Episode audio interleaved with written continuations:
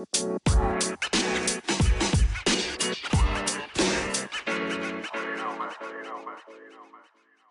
い、皆さん、こんにちは。コーチングサービスハレルを運営している中塚さゆえです。こんにちは。Web3 ハッカソンプラットフォーム、アキンドを開発している金城です。Web3FM は Web3 にまつわることについて分かりやすいたり、ゆるく深掘りする番組です。本日はインフラの歴史から学ぶ DApps のグロースについてお話ししていきたいなと思います。はい。今回はユニスワップの、はい。はい。まあ、おじしてユニスワップについて、ちょっと深掘り、まあ、バージョン4も出したばっかりのユニスワップでもありますし、ちょうど7月25、26に開催する WebX っていうですね、まあ、日本最大級の Web3 カンファレンス。まあ、IVS がね、スタートアップ全体のカンファレンスだとしたら、WebX が、あの、Web3 にフォーカスしたカンファレンスで、まあ、1万5000人の集客を見込んでるっていったカンファレンスで、東京の有楽町フォーラムでやるんですけれども、そこにですね、ユニスワップの CEO のヘイデンさんがですね、あの、登壇されるというところのニュースもありましてですね、ちょっとこのユニスワップの話もできればなと思ってまして、もう分かりますよね、中塚さん。ユニスワップとは何ですかといえばもうね、もう長年この、ポッドキャストのパーソナリーしてたら分かると思うんですけど、何でしょうか？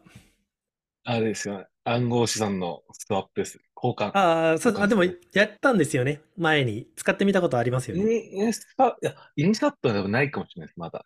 あ、あるかな？あ、あるか、あるか、あるかも、あるか、ある、はもう忘れましたね。やばいっす。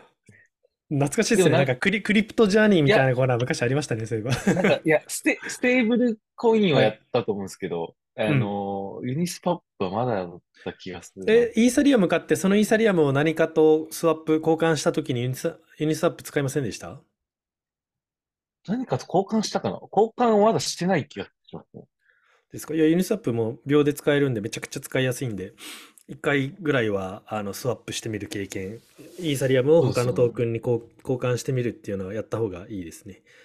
うん、まあまあ、正直、今回のユニスワップの話、ユニスワップの歴史はですね、本当にいろんなところでよく実は語られていて、そのヘイデンさんのブログでもですね、ユニスワップの公式ブログでも結構事細かに書かれてるんですよね、その歴史みたいなところ。それだったら最近だったら結構よくコミュニケーションもしてるマリオン君っていう子がいて、スクリプトっていうポッドキャストやってるんですけど、そこでも結構技術的なお話とかフォーカスして、その話は語られてたんですけれども、ちょっと今回はちょっともう少し、なんでしょう、どうグロースしていったかとか、そこのなんか思想の話だったりとか、なんかどう、この、なんですかね、その Web3 というか、クリプトの、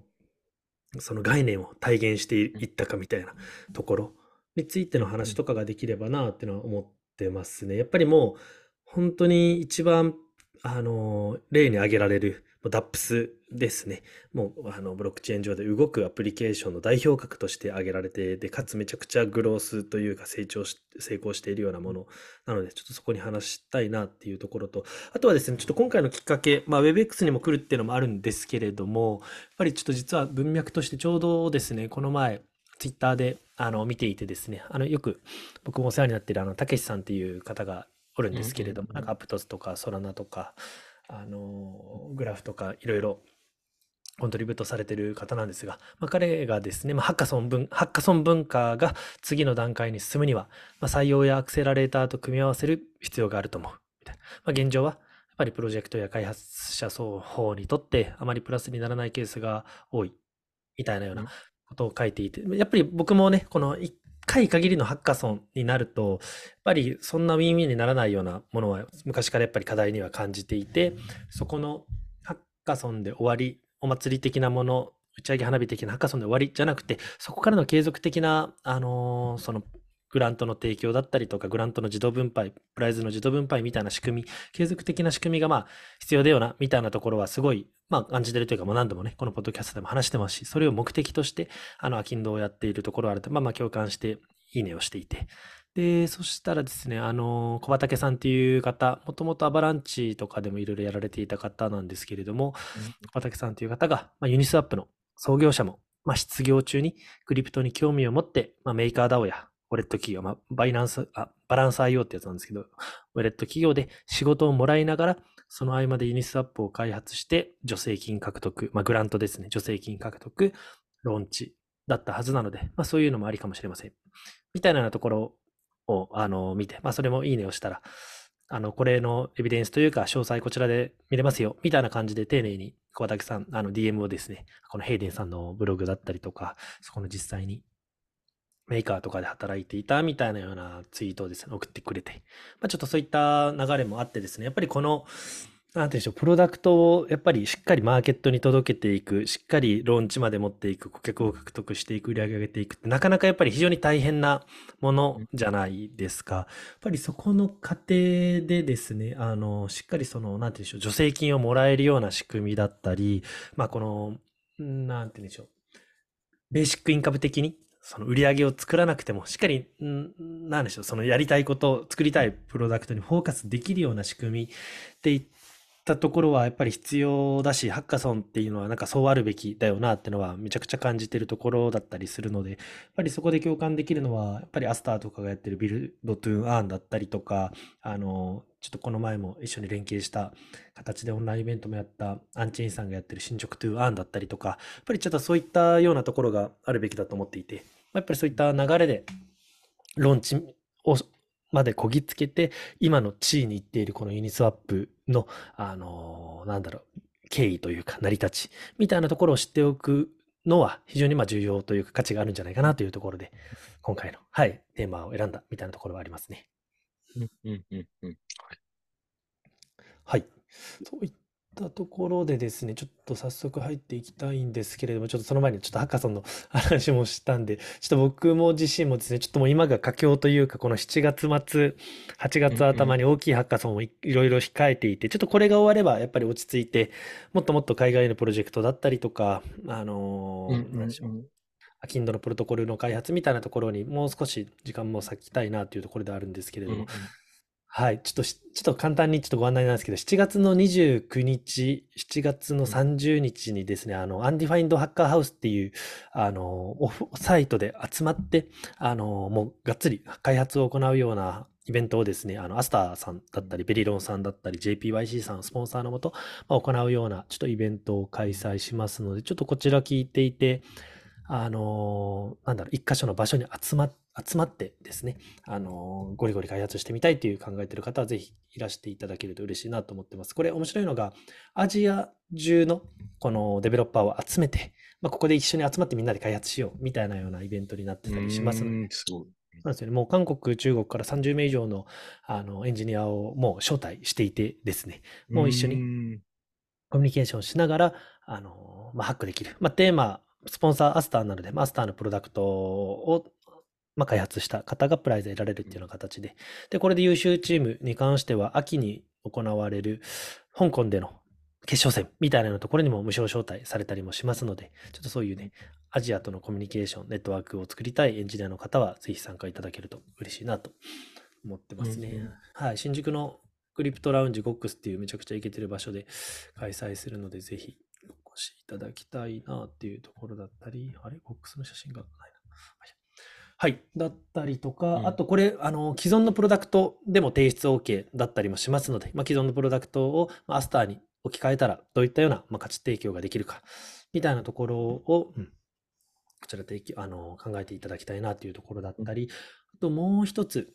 あるのが、これが7月の29、7月の30の土日、7月末なんですけれども、その次の週の8月5日に関してはですね、あの、博報堂さん主催のもとですね、あの、ちょっとこちら聞いてる方、もし学生の方がいらっしゃいましたら、HR3 ハッカソンっていった学生向けの Web3 ハッカソン。でまあ、学生じゃないけれども、すでにハッカソンにあの出たことがあって、もうすでにプロダクトは開発中のもの、既存のものがあるっていう方は、そのもうある、すでにあるプロダクトをもう一度、まあ、こちらも同じくですね、あの、提出すれば再評価してもらってプライズが得られるみたいなのワンモアソンっていったものを同時開催、8月の5日土曜日にですね、赤坂の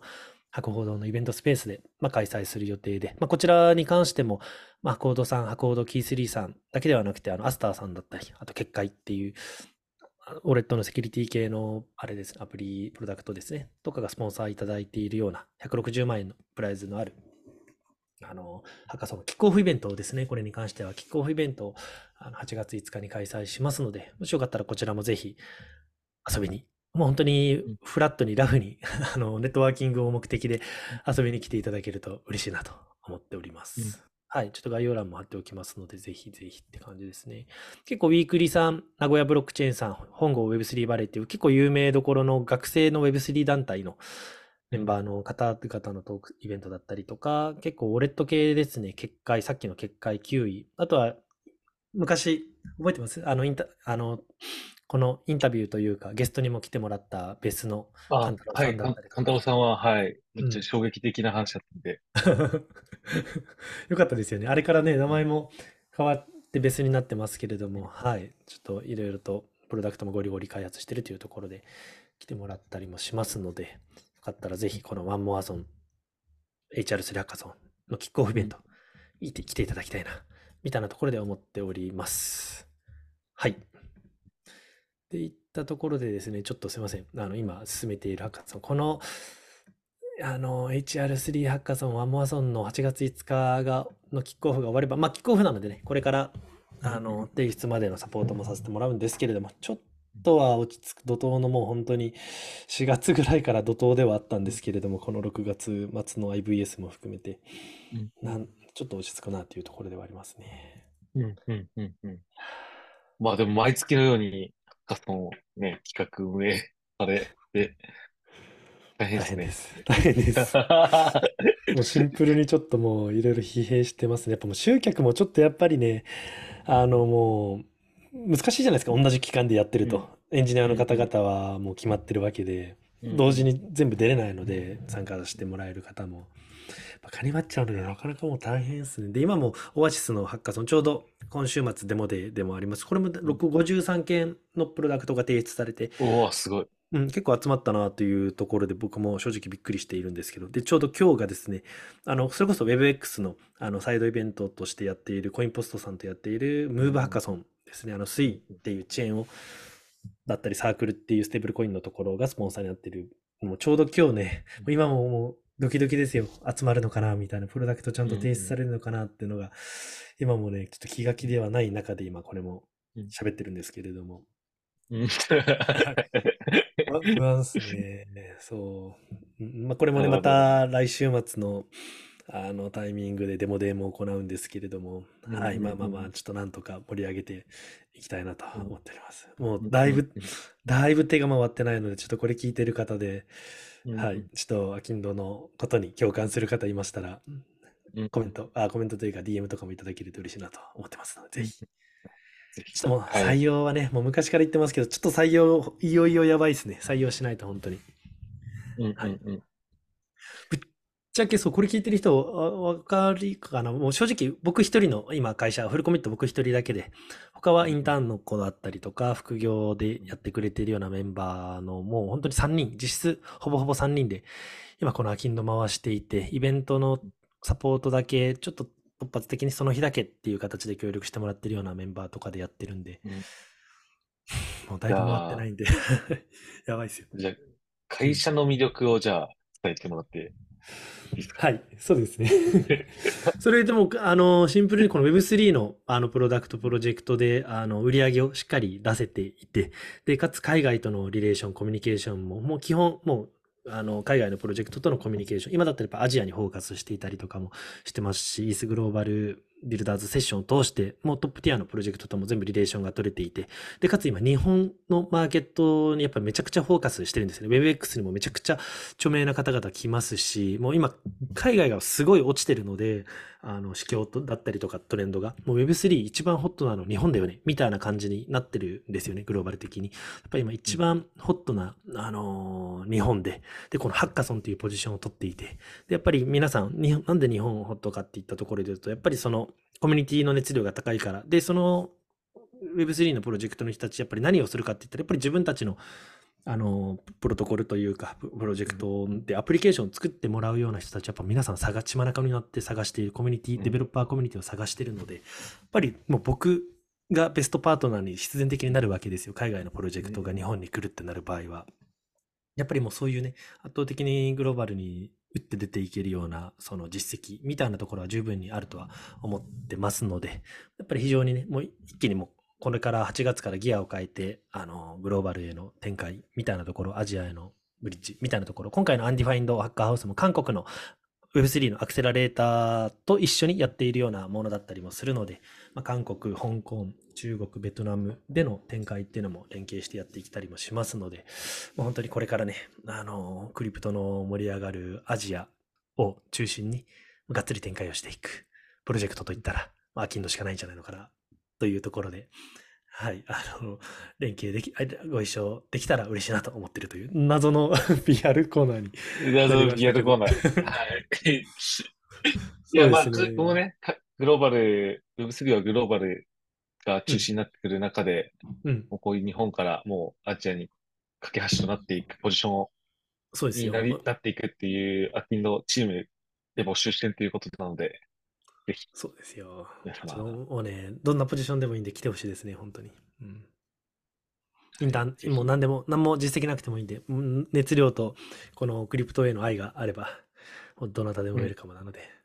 うんうん。はい。じゃあ、謎の宣伝は、はい、やるわ。はい いや、でもね、まだ、まだいかない。ね、いや、でもでも本当にね、ポテンシャル絶対あると思うんですよね。ちゃんとプロダクト、なんかイベント屋さんみたいな雰囲気になってますけど、ちゃんとプロダクトも磨き込んで、ちゃんとあの、毎週アップデートかけてますし、ちゃんとスマコンの開発も今進めてますし、あとエンジニアメンバーも、あ、今、さっき3人言ってましたけど、もちろん開発メンバーは別におります。あの、フルスタックのメンバー1人と、スマコンエンジニア1人と、あとまあもう1人、ちょっとオブザーバー的な、アドバイザー的なメンバーも1人いたりとかもして、結構ゴリゴリ開発はしてたりはしますので、まあ一応業務委託だったりのメンバーではあるんですですけれども、ちょっとこれからまた8月以降、ちょっとエンジェルラウンド的な感じで、ちょっとグローバルからの資金調達とかもしながら、次の、あのー、なんだろう、盛り上がるブルーマーケットにガツンともうシリーズ A でいけるように、ちょっと今はエンジェルラウンド的な感じで、ちょっとネットワークを作っておいて仕込んでおこうかな、みたいなところは思ってますね。はい。ちゃんとまあ売り上げとかは出てて給料も払えるので、ぜひ、あのー、一緒に盛り上げていければ、このクリプトデベロッパーコミュニティ作り、ハッカソンを通した、やっぱりこの、なんでしょう、グラントのシステムの再設計みたいなようなところ、DAO に持っていくための自動分配していく、貢献が自動分配されていくための仕組みみたいなのを一緒に作っていきたいなと思っております。はい。ありがとうございます。はい。じゃあ、あの、本題の方に。はい。宣伝コーナーは終わり。はい。長くなりましたが、えー、すいません。はい。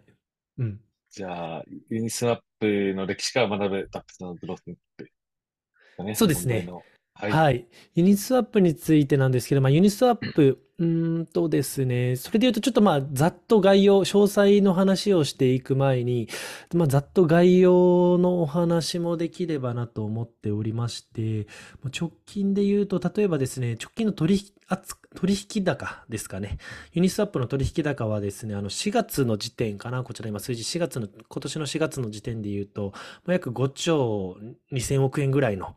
もう取引高があったと。まあ、コインベース、あの、まあ、ユニスワップはもう DEX って言われている分散型取引所なんですけれども、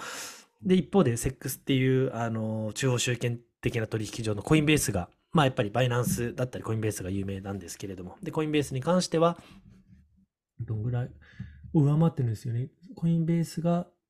5兆を下回ってるような形ですかね。まあ、具体的には340億ドルコインベースに対して、ユニスワップは370億ドル、まあ、約日本円で言うとまあ5兆円以上っていうような形になっていて、もう本当に、あの、非中央集権的な形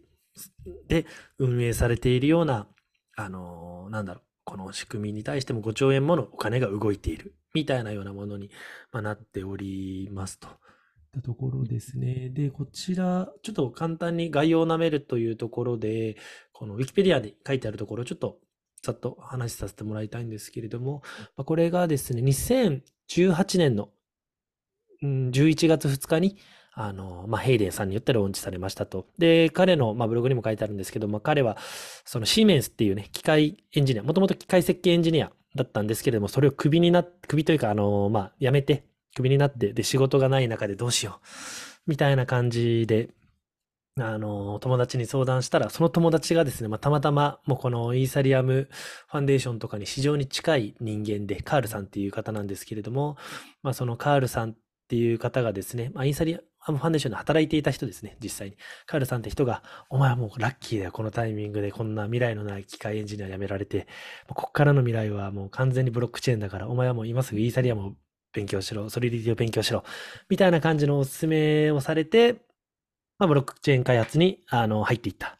みたいなような形の人ですね。で、それであの2017年にその6月ですね、失業から始まって開発ユニスワップのあの、まあ、イーサリアムを勉強していて、じゃあ、なんかもっと動くものちゃんと作りたいな、みたいなようなところでなった時に、ちょうどじゃあビタリックが、あの、こういった概念をブログで書いていたから、これ作ってみれば、みたいなような感じのおすすめされて、で、まあ、ビタリックのブログで言及されていた、Automated、まあ、オートマ、 Automated Market Maker ですね。まあ、AMM ってよく言われるんですけど、まあ、自動マーケットメーカーですね。まあ、その、あの、開発に着手して、このユニスワップをあの作っていった。みたいなちょっと背景があります。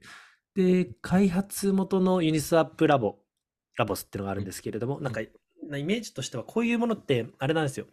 ちょっとなんか、ユニスワップの話とずれるんですけれども、例えばですけど、今もあの、 Sui の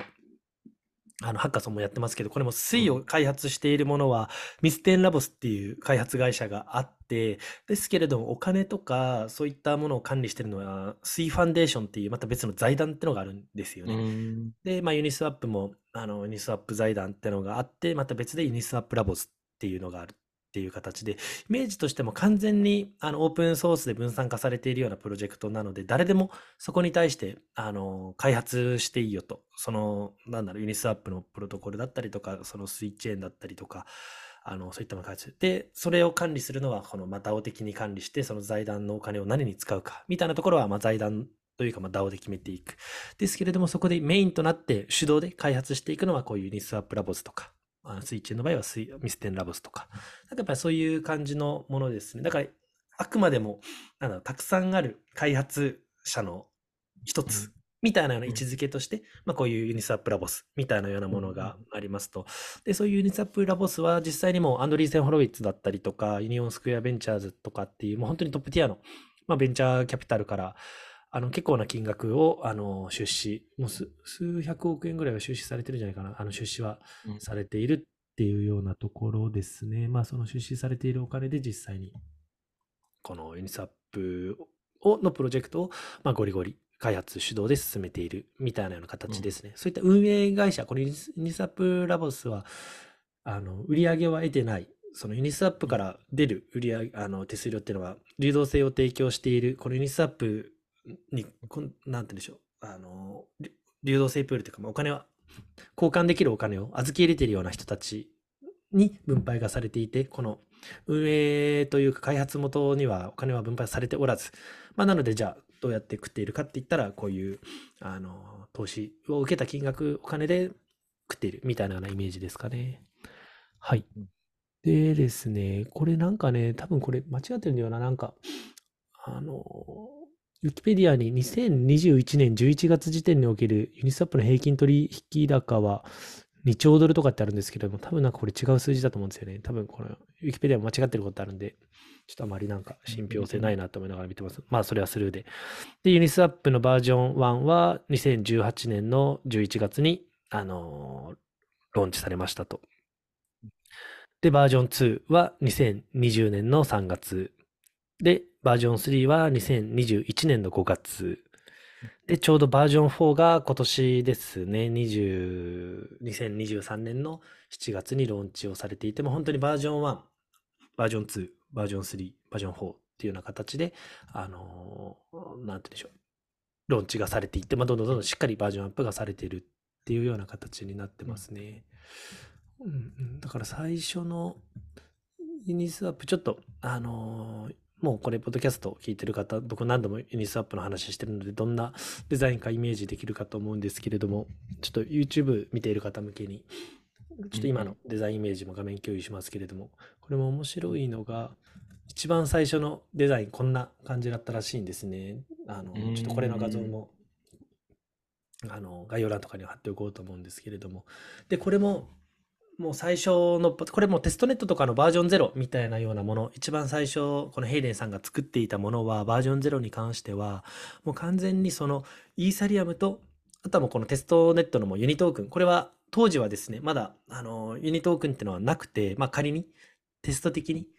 このユニトークンとイーサリアムの、この本当一つのペアしか交換ができないみたいな、もうめちゃくちゃ、もう簡易的なものだったん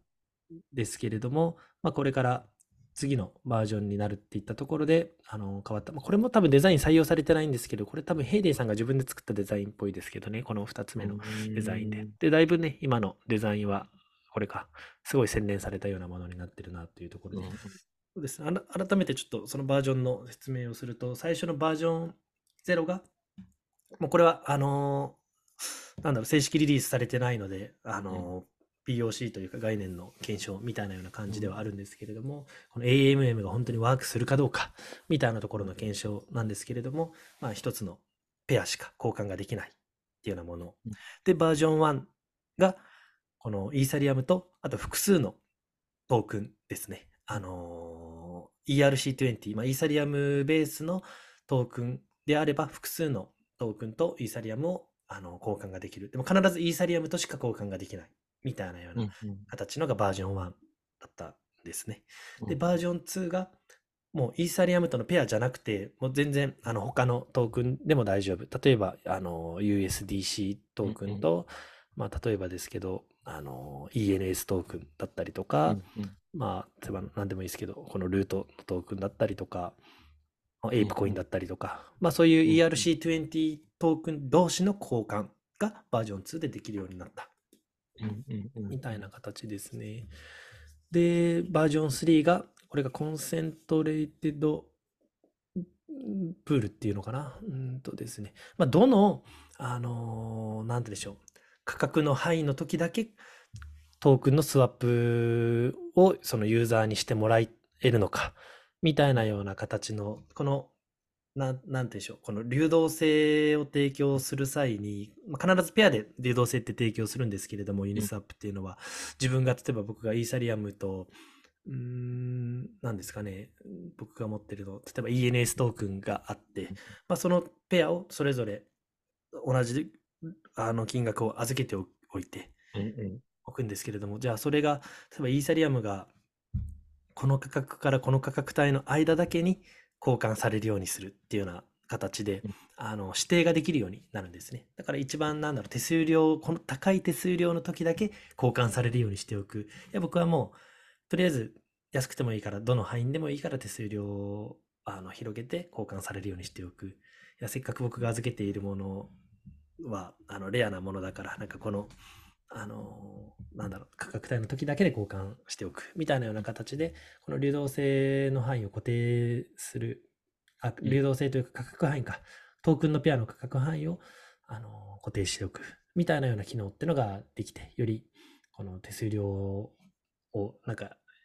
高い手数料を得られるようになる。みたいなような機能をあの作ったっていうのがバージョン3になっているっていうようなところですかね。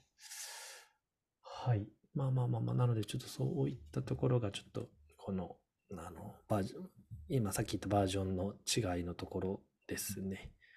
うん、やっぱバージョン2とか、まあ最初からね、すごいガッと、あのーもうプロダクトマーケットフィットした、やっぱり、いうところではあるんですけど、まあバージョン3もですね、ちょっと分かりづらいなっていうのはあるので、まあ、バージョン2ぐらいがやっぱり僕らが普段使っているなんかユニスワップの感覚、流動性を提供する側になったらね、バージョン3を使う感じにはなるんですけれども、今日はなんかバージョン2の機能で事足りるのかな、みたいなところはありますね。うん。なんかどういった仕組みかなんか分かりますよね、中塚さん。イメージ湧きますよね？イメージは湧くんですけど、はい。で、今なんかメタマスクもなんかスワッパーできるじゃないですか。そうですね。そはいこと、なんか違いとかってあるんですか？あ、ぶっちゃけ、あの、ユニスワップ、あ、間違えました。メタマスクがスワップできるのは、あれってこういういろんなユニスワップみたいなようなものを同時に見て、一番手数料が低いところから、あの、スワップします。みたいな感じの aggregator なんですよね。うんうんこれ一つのスワップ、 DEX の取引所、あ、 DEX と交換所じゃないですか。うんうんうんで、メタマスクがやってるのはもう少しなんか上のレイヤーで、そういった交換所を全部並べて、一番安いところから交換するみたいなことをやってるってのが、ユニあのメタマスクでやってることで、だからメタマスクの裏側にユニスワップがまあ一つ使われてるみたいなような感じですね。あ、じゃああれですね。ホテル予約サイトみたいな感じ。あ、でもままさにまさにまさに、そういうまとめ、あの、サイトというか、こういうのなんて言うんでしたっけ、ホテル予約サイトの。うんお、お、OTA じゃん。あいや、OT、メタサーチエンジンだ。めあの、OTA を網羅的に見るのが、まそう、メタサーチエンジン。また、Google うんのホテルみたいな感じですね。ホテル予約の。まさにまさにまさに、あの、トラベルコちゃんとか、そのカヤックとか、そういう感じのイメージですね。そうなんですよ。だからまあ、えやっぱ NSAP 面白いのが、その流動性を提供、誰でもうん許可なく、会員登録もなく、もう本当にウォレット接続するだけで、僕だとイーサリアムと ENS のペアを預ける、ユーマトークンと、うん例えば USDC のペアを預けるみたいな感じで置いておけば、それを交換したいっていう人たちがあの交換すれば、交換されればされるほど、その手数料0.25%らしいんです。あ0.25、まあ、あれによっても、トークンのペアによっても手数料って変わるんですけれども、うんまあ、あの基準が0.25%とかだったかな、確か。うん。が、あのー預けてる人たち全員に分配されていくみたいなような形のイメージですね。だからもうそこにお金を置いておけば、チャリンチャリンに入ってくる。だから流動性マイニングっていうような言われ方もしますね。そこにお金を置いておけば、勝手に、あのーなんて言うんでしょう。お金が入ってくる。だからね、似たようなところで言うと、まあ似てはないけれども、まあ今ね、POS の、イーサリアムの仕組みは POS の仕組みになっていて、まあステーキングって言って、まあそのイーサリアムに自分の持っている、イーサリアムネットワークにイーサリアムをロックしておけば、まあそこから、あの、なんて言うんでしょう、そのセキュリティに貢献しているっていったところで、あの、一定数のその報酬が得られるみたいな、まあステーキングみたいな感じで言われますけれども、まあそれに近いようなものですね。このユニスワップに関してはペアで置いておくみたいな形。で、やっぱりこの、あ、あ、あどうぞ。あ、どうぞ。うん、あ、どうぞ、あ、ペア、ペアにする意味ってもう一回聞いていいですか？ペア、ペアじゃないといけないです、これは。絶対ペアじゃないといけないですね。あの、これは交換されるので、だから、うん。あの、交換されたら、なんだろうな。うん、あのー、例えば僕は ENS と、あのー、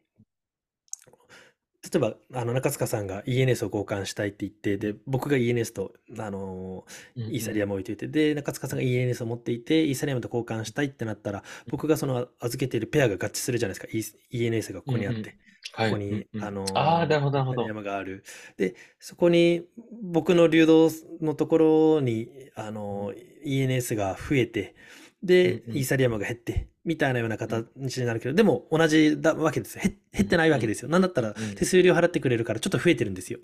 うんうんうんうん。だからなんだろう。な常るほど、なるほど。常に、あの、へなんだろうな、ペアで置いておけば、あの、プラマイ、プラマイで減らないというか、交換してるだけなので、右から左に同じ金額でさせてるだけなので、あの、減らないんですよね。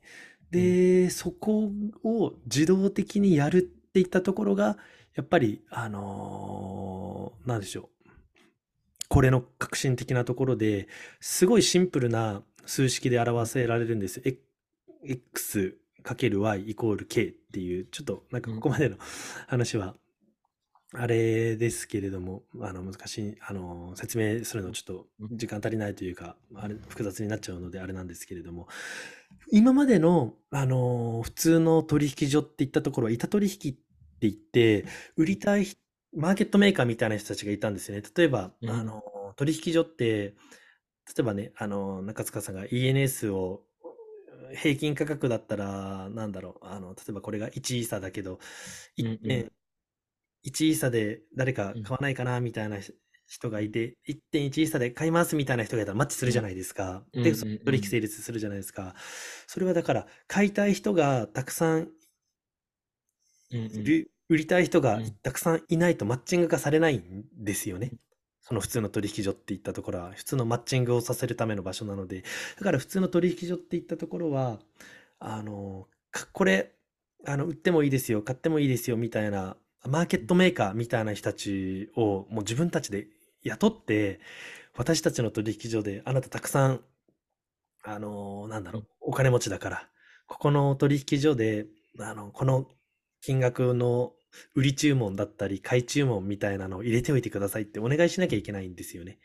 うんそしたらそこでの手数料あなたたちにあげますよ。みたいな感じのして、だからそのお金持ちの人たちを取引所は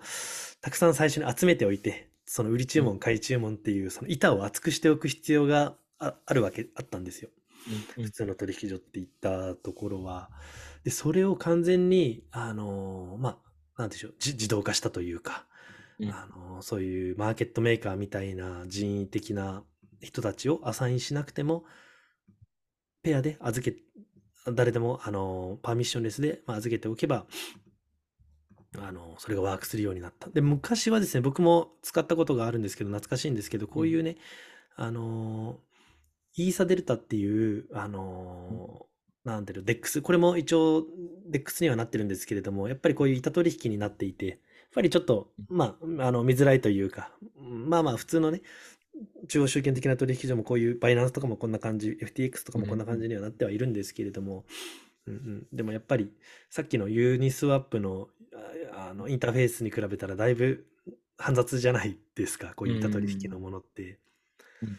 で、めちゃくちゃプロが見るやつみたいな感じ。そうですね、そうですね。めちゃくちゃやっぱり僕もインサデルタ使ったことありましたけど、使いづらいんですよね。で、かつ、分散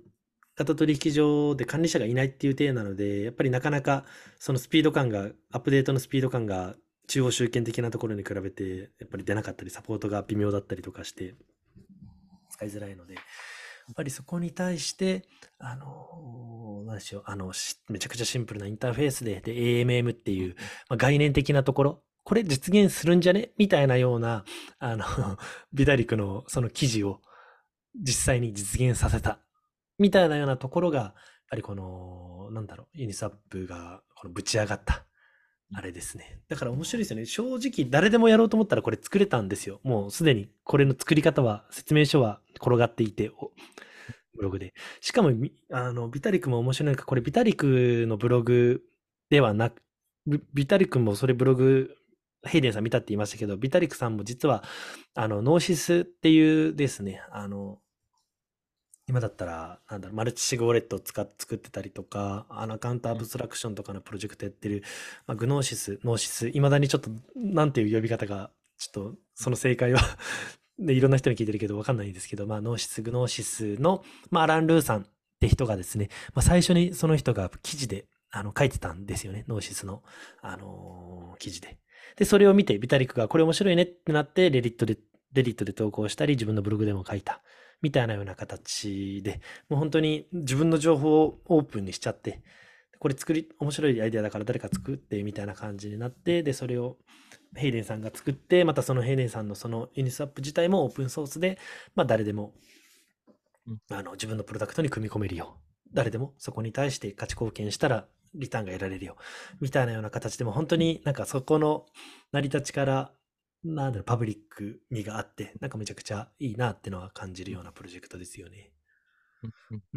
はい。まあ、さっきの Y、あ、X×Y イコール K っていうね、マーケットメーカー、自動マーケットメーカーの仕組みを思いついた人は、ノーシスのアラン・ルーさんっていう人は、ですよっていうのは覚えておいてほしいなと思ってますうんはい。はい。うんでですね、やっぱりまあこの、ヘイネンさんのこのね、な、どういう流れで、ちょっと時間もなく気づけば結構、せ 宣伝、宣伝コーナーが長すぎたのかな。時間も結構、あれ過ぎてるのであれなんですけれども、やっぱり面白いなと思うのが、今のパブリック味がもう最初から成り立ちからあるよねって言ったところもそうですけれども、やっぱりこちらもですね、うーんとですね、この、なんていうんでしょう、やっぱ助成金、イーサリアム財団だったりとか、あとは、パスカルさんっていう人との出会ってですね、あの、あれだ、最初のカールさんが、最初これを誘ったカールさんが、俺の友達が、あの、こんなの作ったんだっていうのを、なんか講演で、プレゼンテーションの時に、デモを見せたらしいんですよ、イベントで。で。まあね、それこそ今度ある WebX みたいな。で、今日も、あの、パリで ECC っていう、まためちゃくちゃでかい、あの、カンファレンスもやってたり、ハッカソンとかもやったりもしてるんですけれども、あのなんて言うんでしょう。まあそういったようなイベントで、こんなのやってるよって言ったら、またそこで、あのこういう研究者みたいなパスカルさんって人がいて、またその人が、これ面白いね、これもっと、あの頑張って作ってよ。僕がお金支援するから、みたいなような感じで、まああの、支援を受けて、で、そこからまた助成金というか支援を受けながら開発をしていて、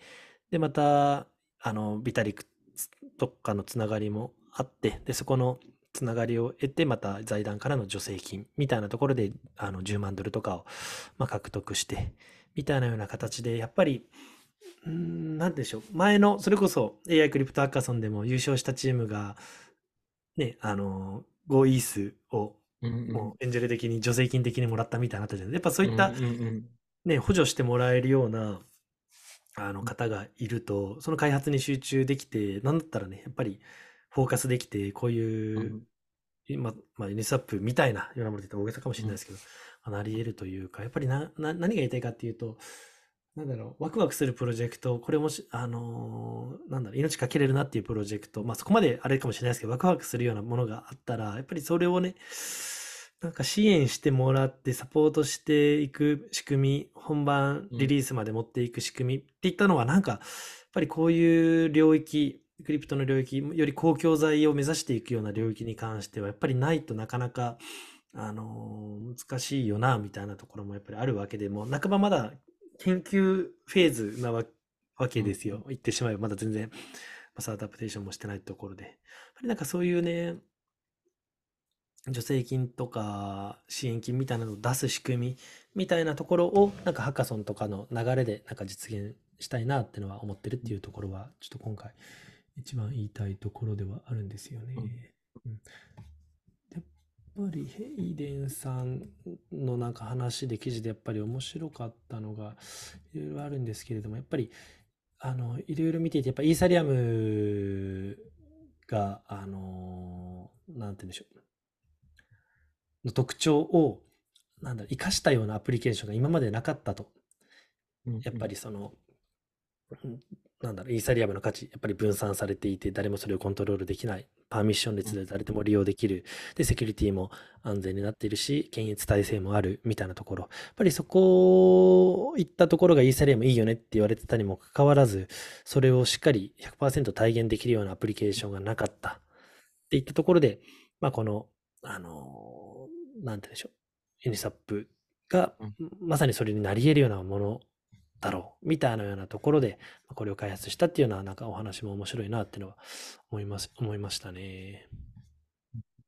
うんうん。いやいやいや、まあ、ビタリックもすごいですよ。最初会った時に、え、これオープンソースみたいな感じで聞いて、もちろんって言って、で、GitHub の URL をもうそのスマホで見て、もうスマホでもうこのソースコード読んで、これって、バイバーっていう別のスマコンで書いた、あなんだろう、開発言語で書いたらどう？みたいな感じのアドバイスとかもして、みたいな感じで。ええすごいな。すごいですよね。もうなんか適切なアドバイスとかをしてみたいな感じらしいですね。一応なんかバイパーっていうので書いて、書き直したらしいんですけど、結論うんで、そこでまたね、そういう結構比較的新しい、まあ、ソリディティに代わる言語だったらしいんですけど、まあ、結局やっぱソリディティの方がいいねってなって、結局またソリディティに戻したらしいんですけれども、うんまあこのバイパーっていうのに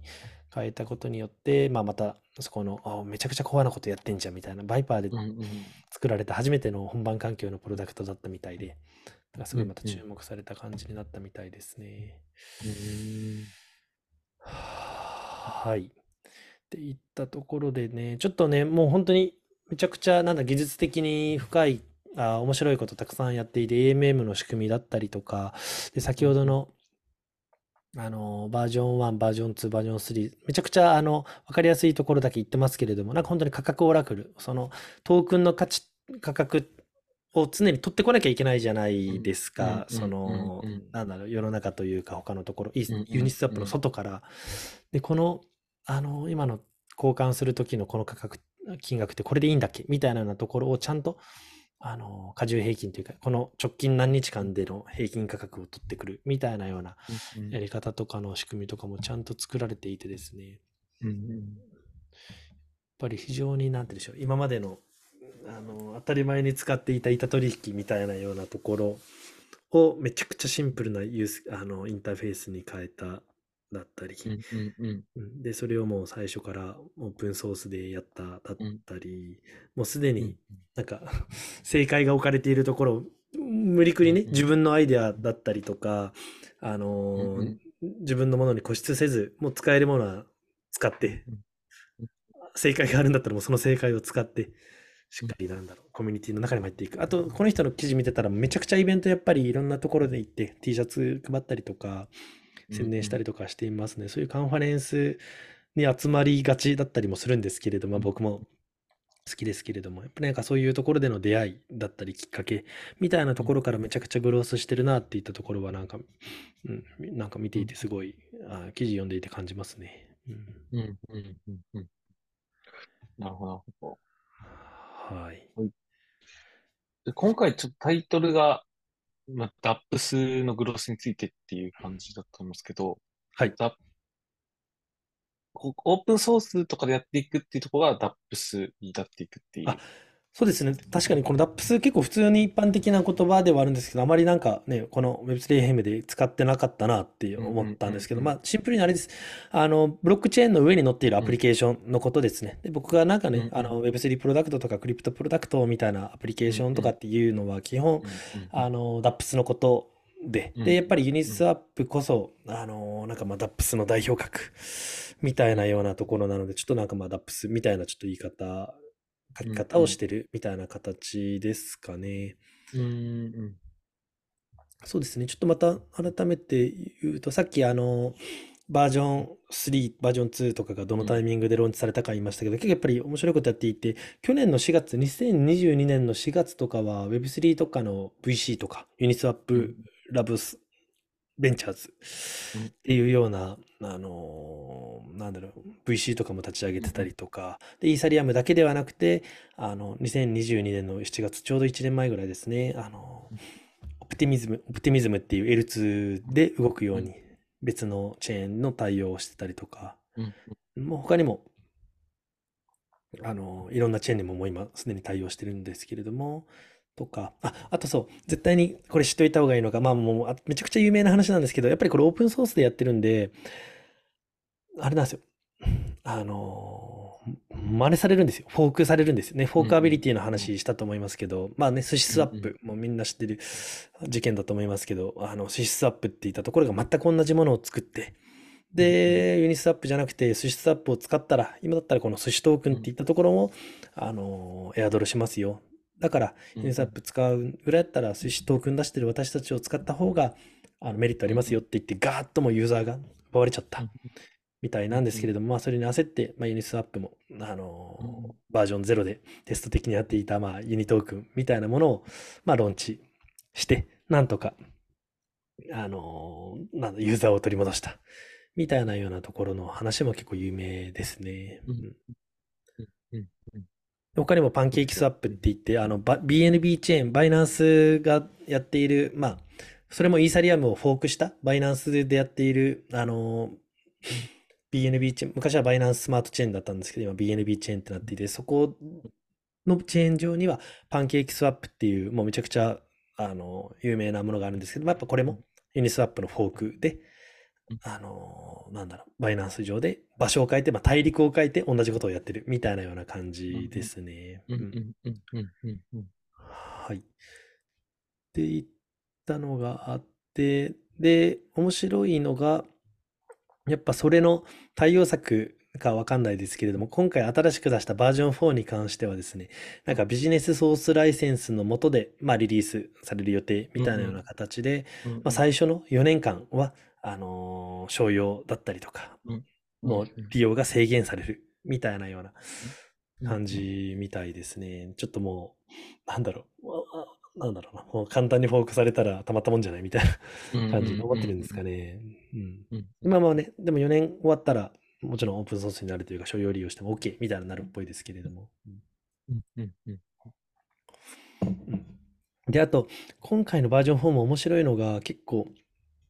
面白いコメントを言っていてですね、もう今回のバージョン4は、公開してから開発をしていく、みたいなような点が非常にユニークなのかなって思っていて、今までってまあある程度監査とかセキュリティの監査も済んで、ちゃんとあの使えるような状態でみんなじゃあ使ってくださいだったんですけど、今回はまだ開発中ですけれども、こういったことをやります。で、ソースはこれです。みたいなような形でもみんながそこに対してバグの修正だったりとか提案とかができるような状態でもう自分たちの手の内を明かしているみたいなような形なんですよね。やっぱりもうそういうみんなでなんだろうな、作っていくみたいなような、まあ、それこそ、あの、イーサリアムがやってるようなことではあるんですけれどもうん、なんかそういうムーブをしていて、なんかめちゃくちゃその思想的にもより、なんて言うんでしょう、パブリックなものになって、ちょっとさっきのね、あのビ、ビジネスリソースライセンスのところは、ちょっとクローズドな感があって、もうあれだと思うんですけれども、いろんな考えがあってたと思うんですけれども、あ、そういったのもやりつつ、ちょっとまあバランス持ちながら、より分散的に作っていくみたいなアクションもされていて、なんかさすが、さすがユニスワップレベルになると違うなっていうのは感じますよね。うん。うん。うん。なるほとかかなまあ NFT の取引の対応もしていたりとか、それに合わせて、なんだろう、ユニソックスっていう なんだろううん、あのー実際に、ななんすかね、まあ物理的なソックスをなんか作ったりとかして、で、500足限定みたいな感じで、なんか一定数の、なんだろう、あのーソックストークンみたいなところを購入した人に、うん。あのーもうね、もうめちゃくちゃなかったの、もう数百万とかの価値がついていたみたいで、一時期。ええきますよね。まあそういう遊び心もあるというか、多分結構昔の話ですけどね。うん。そうですね。とかかな。いやもう本当に着実に進化していて、なんか NFT 系のプロジェクトも買収とかして自分たちのところに取り入れたりとか、うんしていたりとかして、で V4 に関しても、この流動性プールを、まあ誰でも自分の自由にカスタマイズができるような機能、フックっていう機能になるんですけれども、うんうんなんかさっきはね、その預けているペアのトークン、まあ、トークンの価格がこの金額の範囲内だけでスワップできるようにするみたいな機能があったと思うんですけど、まあ、ああいったようなことが自分で、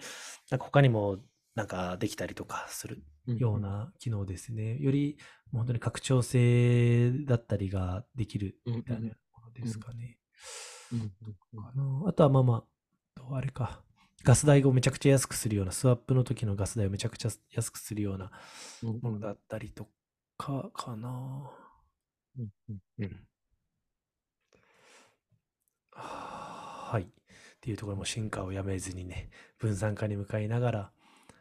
あのーしっかりやってる。で、本当に、えーすごいうまくやってるところだと思うんですよね。ユニスワップいいと思うのが、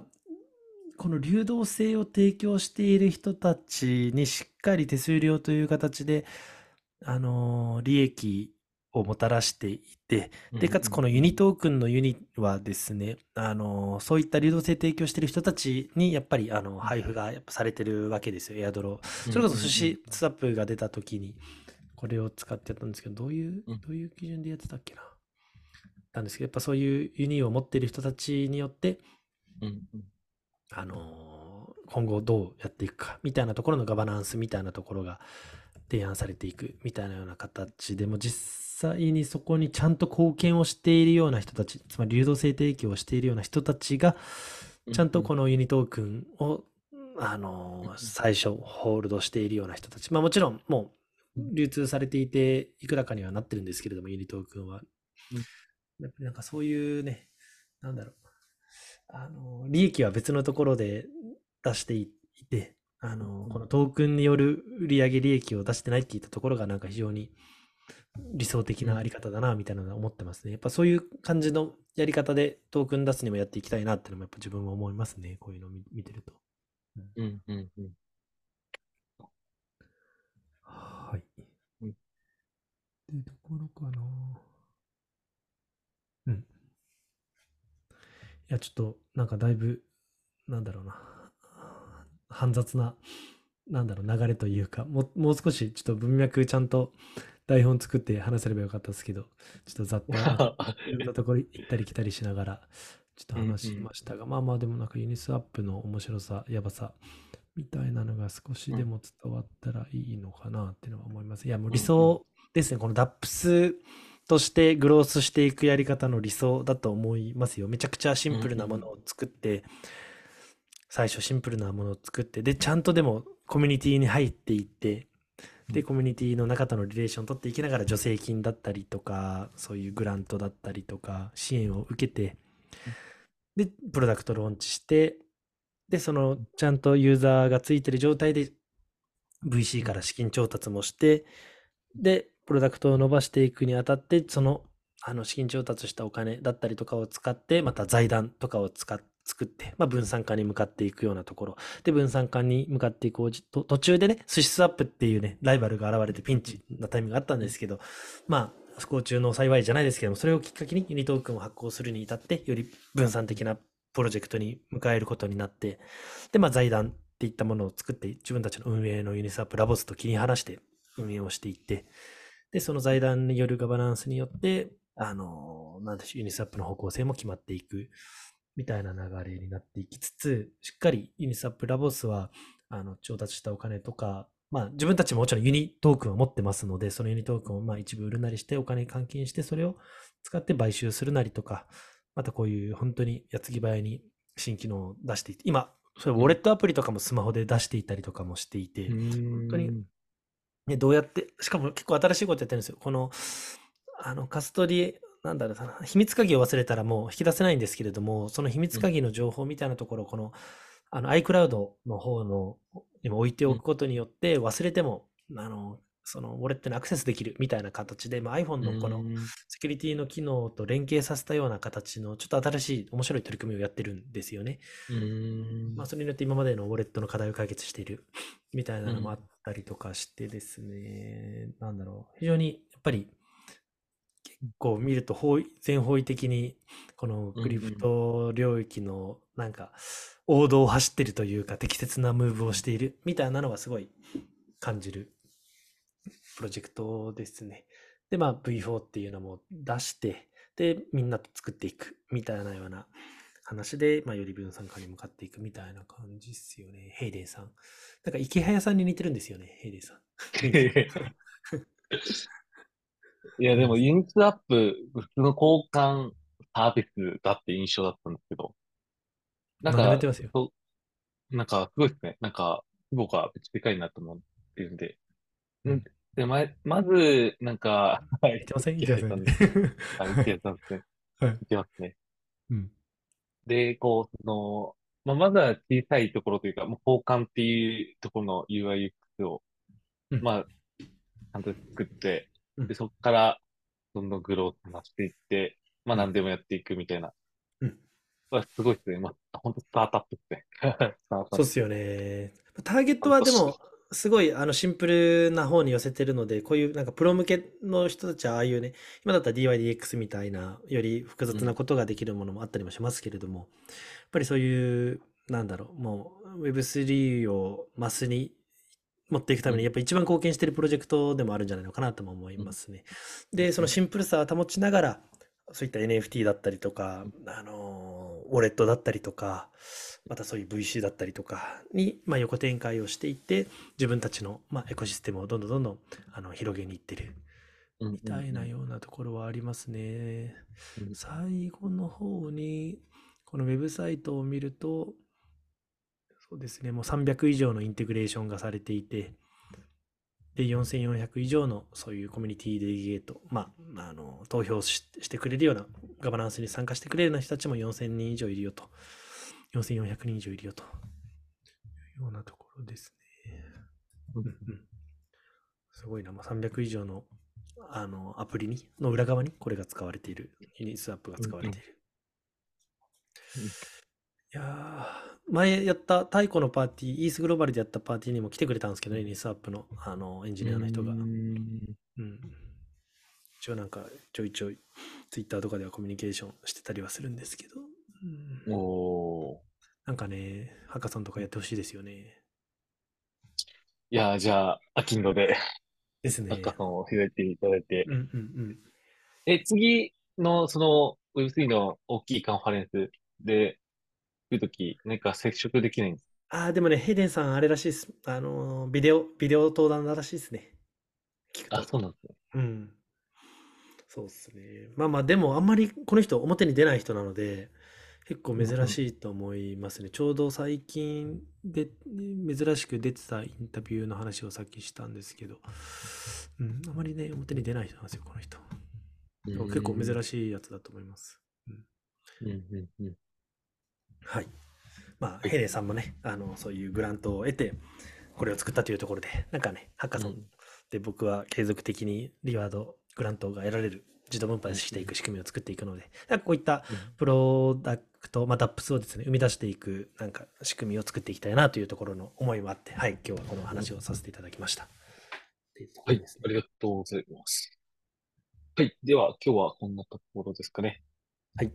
はい。今回もご拝聴いただきありがとうございました。今回の話も、ポッドキャストの他に YouTube でもご覧いただけますので、そちらもチェックいただけると嬉しいです。それではまた次回お会いしましょう。ありがとうございました。はい、ありがとうございました。